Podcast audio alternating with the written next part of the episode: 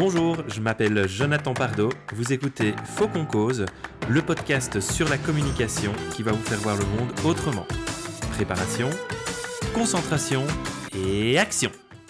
Est-ce que ça vous dirait de continuer la visite de l'immeuble de votre personnalité, mais cette fois-ci dans une partie de l'immeuble un peu plus flippante? Si c'est le cas, on y va deux épisodes précédents, nous avons vu comment notre personnalité était construite, comment nous pouvions voyager dans les six étages de notre immeuble pour aller chercher toute une série de ressources et notamment pour identifier le carburant de notre motivation. Au quotidien, quand tout va bien, quand nous devons dialoguer avec des personnes, quand nous devons entreprendre des projets, quand nous devons collaborer dans nos équipes, eh bien, nous sommes dans notre immeuble, c'est-à-dire que nous voyageons entre le rez-de-chaussée et le sixième étage pour nous adapter aux différentes situations. Nous aurons plus de difficultés avec certaines situations, hein, souvenez-vous, si on doit monter au cinquième ou au sixième étage. Et par contre, d'autres situations seront tout à fait faciles pour nous si nous pouvons y aller en restant dans notre rez-de-chaussée, dans les perceptions avec lesquelles nous avons le plus de facilité. Mais que se passe-t-il quand ça va mal? Ben oui, par exemple, qu'est-ce qui se passe quand on n'a pas notre carburant? Quand on n'a pas la possibilité de remplir nos batteries et donc d'activer notre motivation? Ou encore, que se passe-t-il si à longueur de journée, notre environnement, le contexte nous invite à passer la majeure partie de notre temps à notre dernier étage ou à notre avant-dernier étage?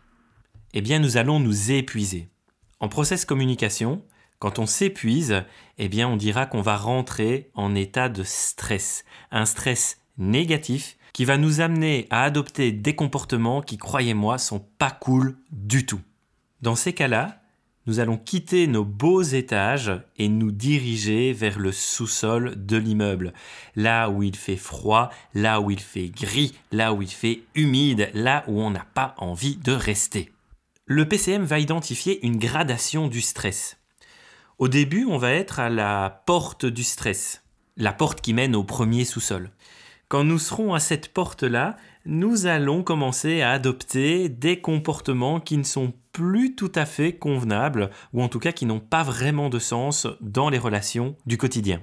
Selon la construction de notre immeuble, les comportements peuvent varier.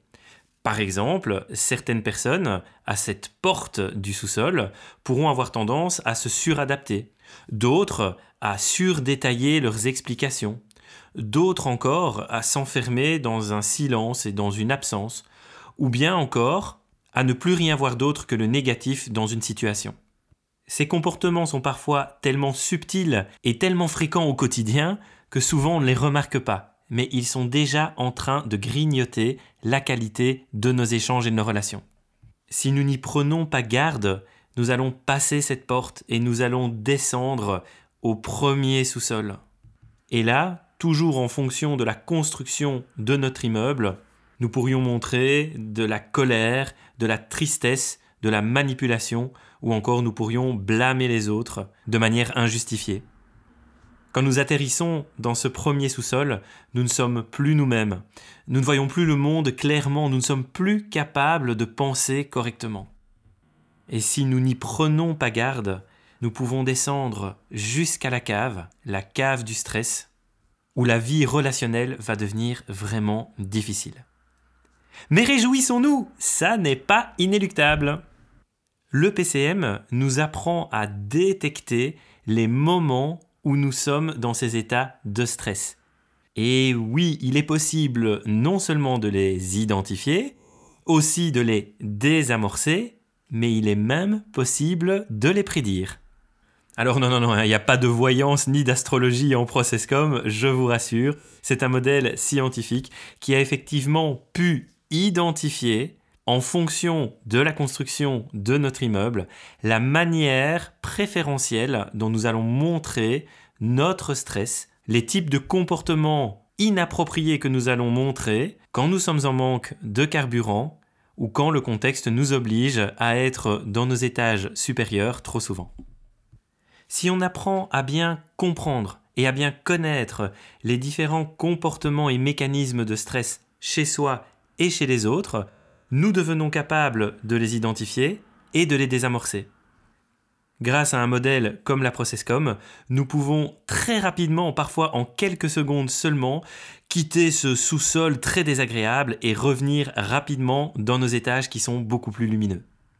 En bref, grâce à ces outils, nous avons dans les mains de véritables solutions non seulement pour gérer, mais aussi pour anticiper les différents conflits, les incompréhensions et plus généralement la mécommunication qui peut se présenter dans notre quotidien professionnel, mais aussi dans notre quotidien privé, ça je peux vous l'assurer.